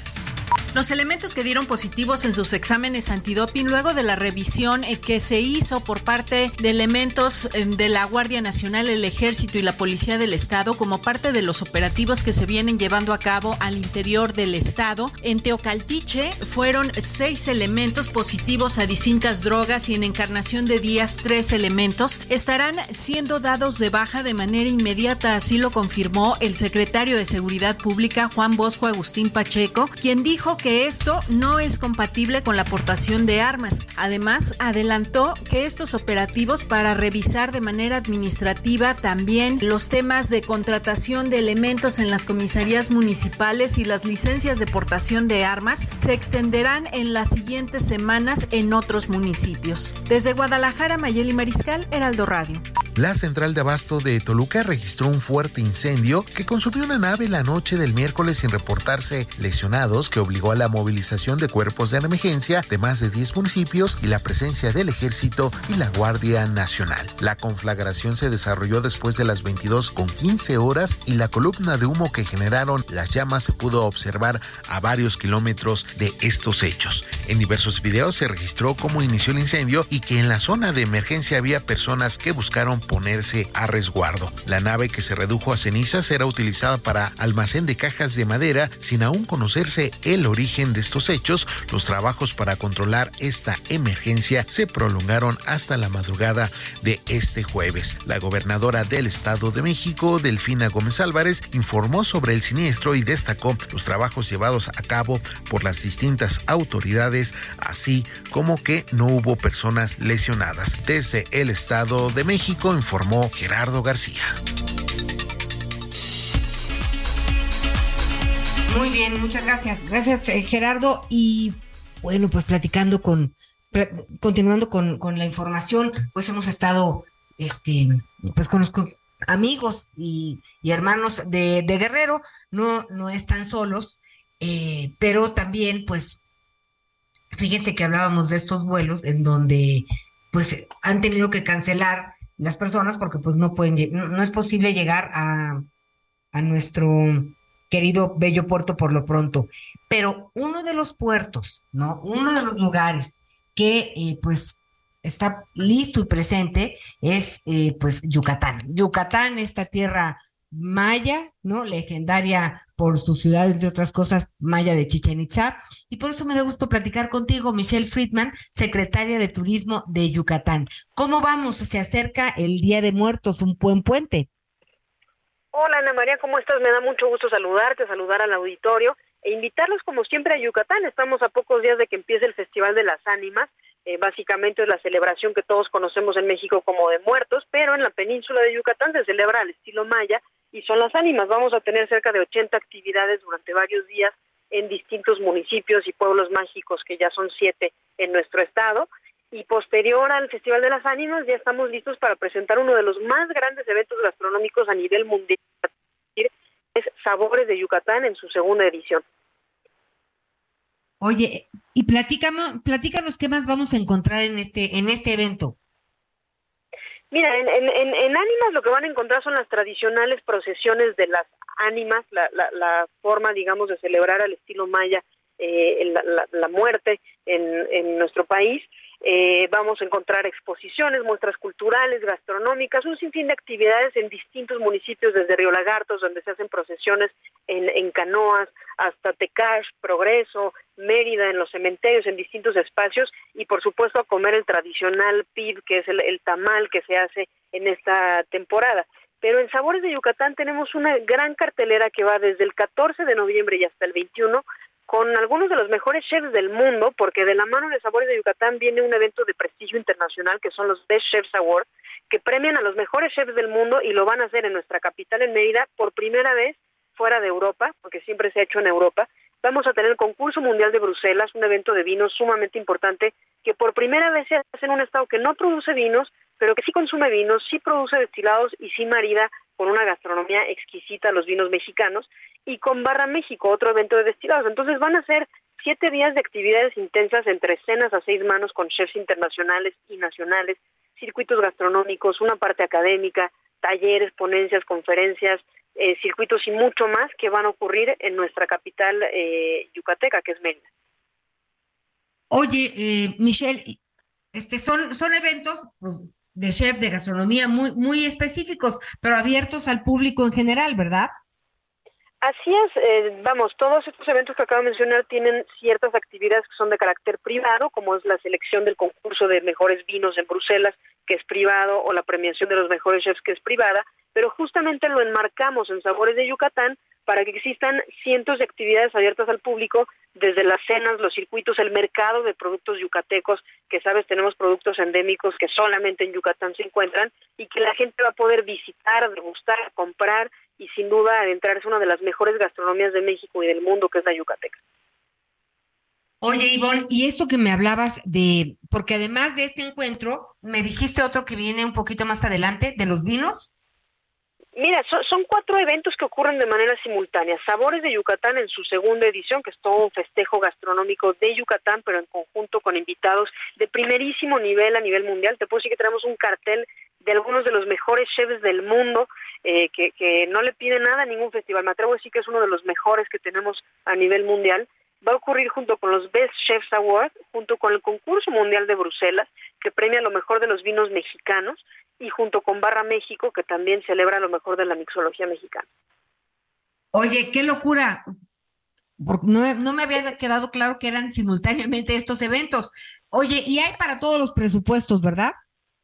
Hay para todos los presupuestos, hay actividades gratuitas, como son algunos circuitos, como la visita al mercado, donde pues la entrada es gratuita, aunque se puede comprar productos yucatecos, y hay algunos con costo, pero abiertos al público, como son estas cenas a seis manos, que tenemos 12 restaurantes yucatecos que van a albergar algunos de los mejores restaurantes con estrellas y con reconocimientos mundiales, y que van a cocinar con chefs mexicanos y yucatecos menús especiales inspirados en Yucatán, pero que, que ya lo vimos el año pasado en Sabores de Yucatán en su primera edición, fueron sin duda noches muy mágicas y la gente va a disfrutar y, vamos a encontrar este intercambio entre lo que los mejores chefs de distintas partes del mundo, más de 60 países, vienen a conocer de Yucatán y lo que se llevan a, casa dejando también una huella importante en nuestro estado.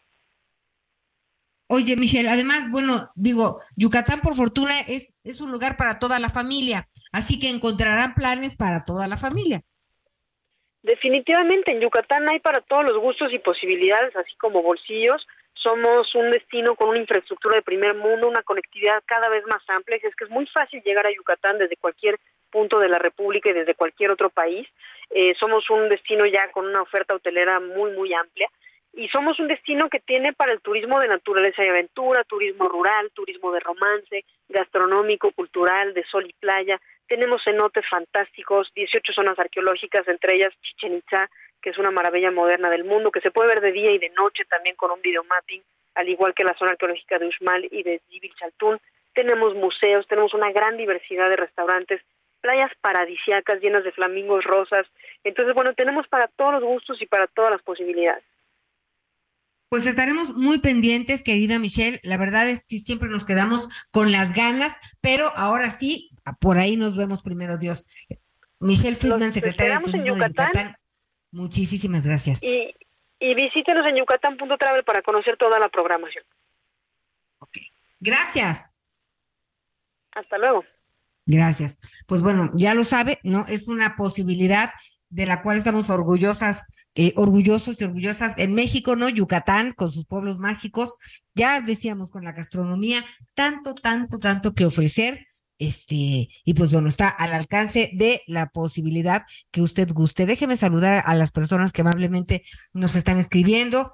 Dice, buen día, por favor, si me apoyan para localizar a mi familia. Jesús Guzmán Toscano estaba en la zona de Pavo Reales Diamante que se dirija al albergue en el aeropuerto y que dé su nombre para localizarlo. Gracias. Mire, yo espero en Dios que pueda eh, tener electricidad hoy y señal también para poder entrar en contacto con usted y también eh, pues Protección Civil está dando eh, pues informaciones de cómo pueden de cómo pueden eh, regresar a la Ciudad de México. Seguiremos muy pendientes, esté en contacto con nosotros. No me diga su nombre, señor, pero estoy pendiente de que este señor Jesús Guzmán Toscano, primeramente Dios, regrese este con usted.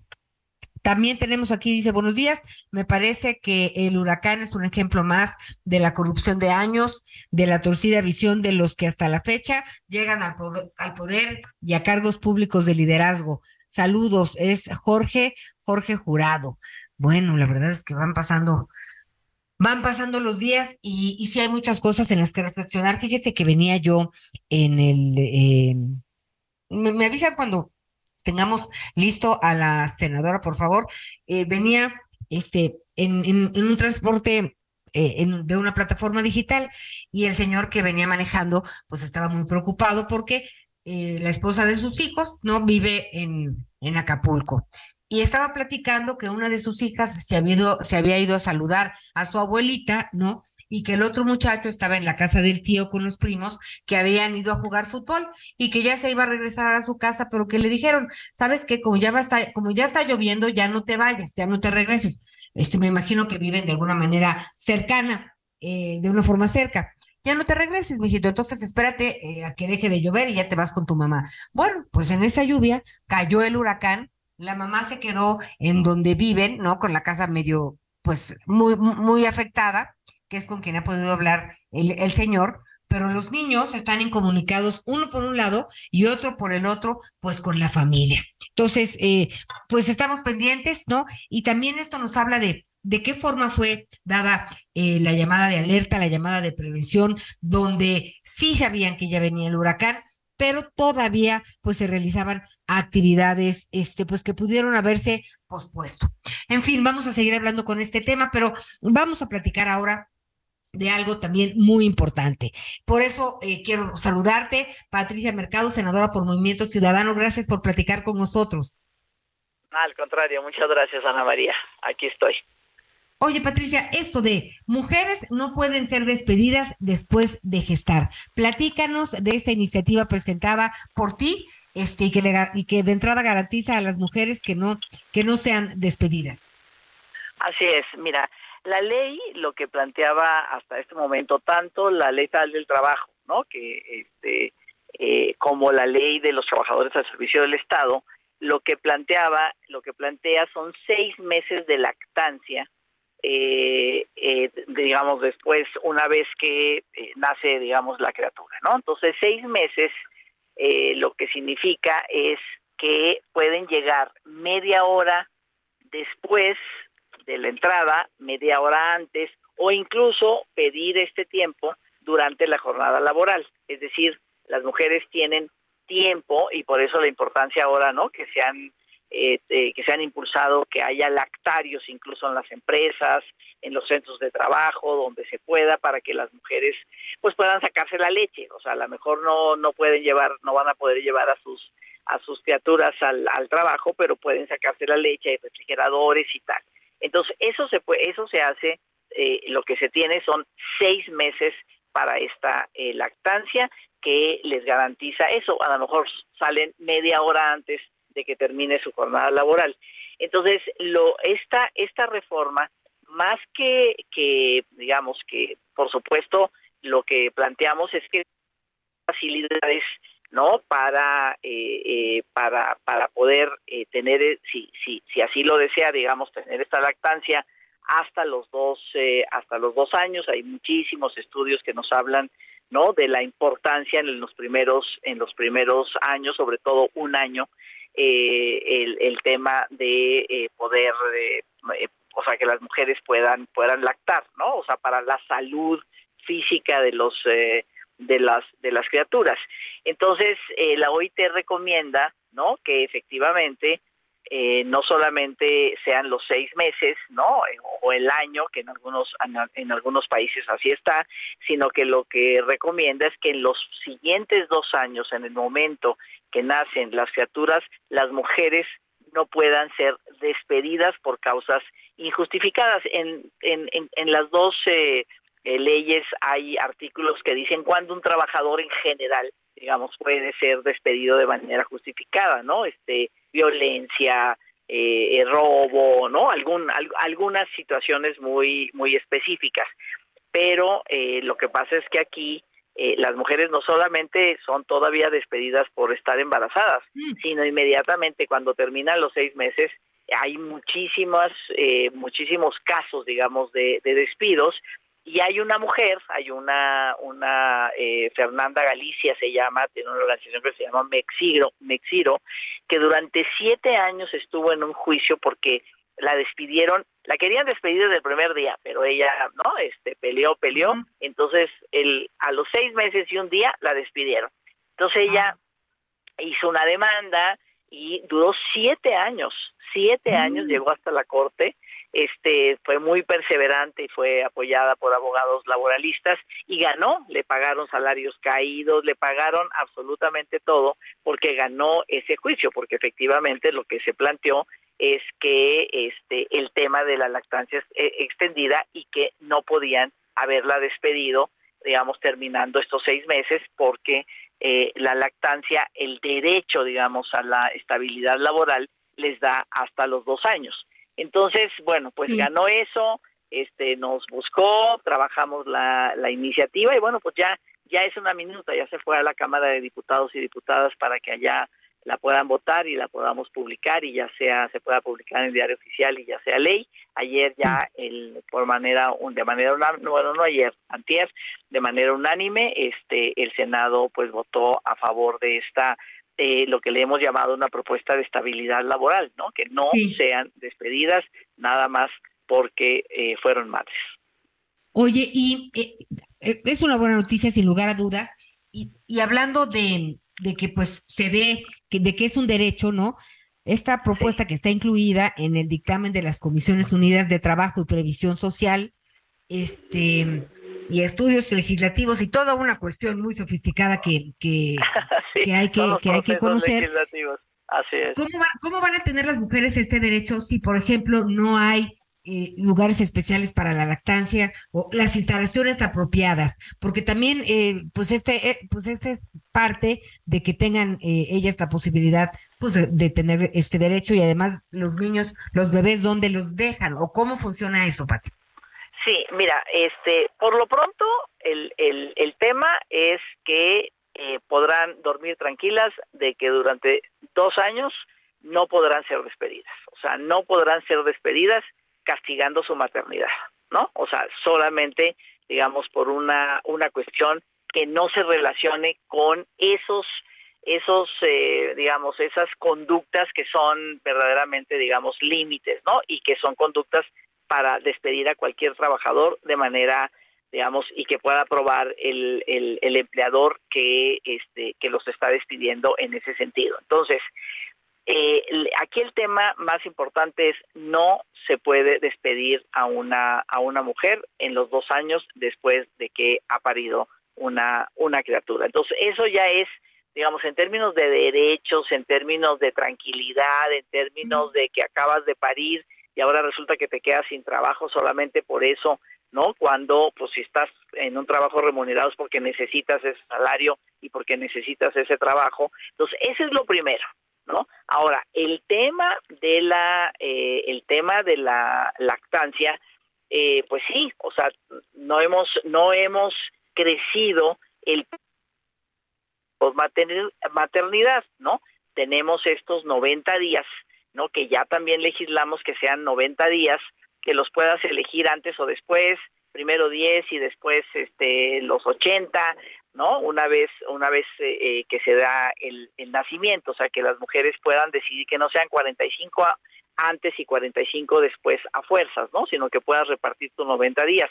Pero una vez que ya tienes los 90 días, pues efectivamente, ¿no? Efectivamente no es que te lleves digamos a tu criatura al, centro de trabajo porque pues sí, o sea, quién lo cuida, cómo lo cuidan, tendrían que ser eh, centros de trabajo pues de, de, cientos de trabajadores como para tener espacios en este espacios en este sentido pero pues sales media hora antes no por lo menos media hora antes que ya ganaste de jornada no porque este eh, pues seguramente ya no tendrás eh, pues la leche ya este digamos muy ahora sí que a flor de piel no para poder llegar lo más pronto posible a tu casa o a la guardería donde hayas dejado digamos a la a la criatura, ¿no? Para poderle dar leche. Pero sobre todo, este, yo acabo de estar en una fábrica, pero claro, una fábrica de casi dos mil trabajadores, trabajadoras en Hidalgo, y fui, me enseñaron los lactarios, pues son pequeños cuartitos, ¿no? Donde puedes privados,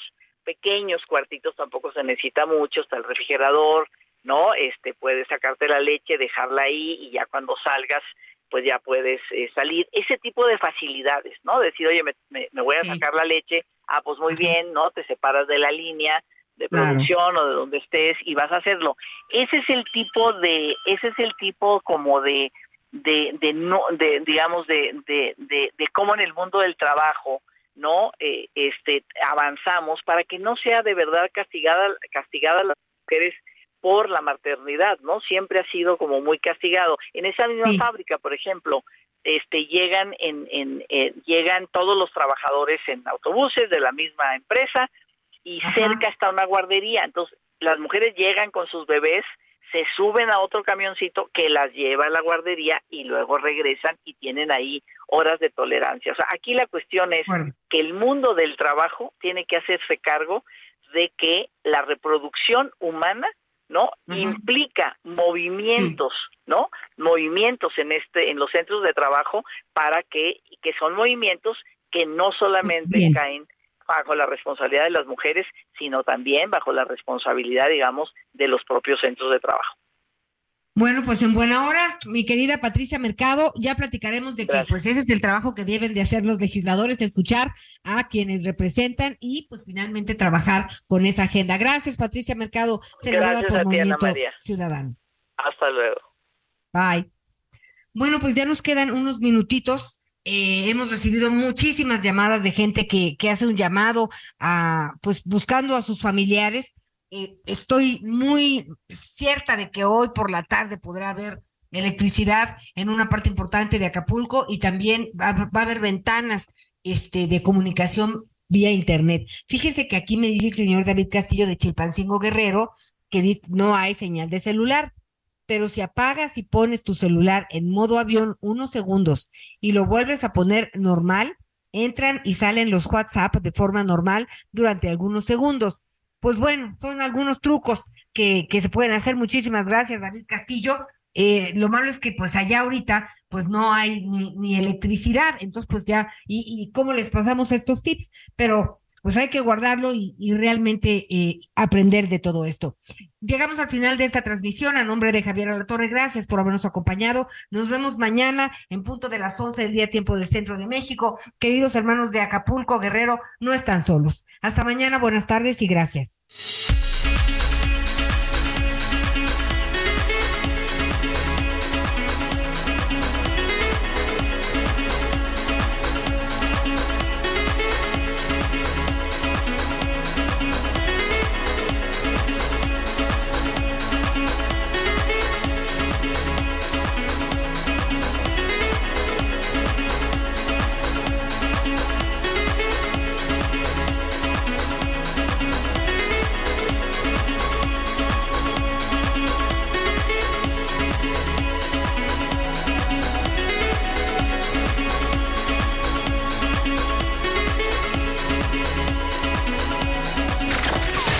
Por acompañarnos en Las Noticias con Javier La Torre. Ahora sí ya estás muy bien informado.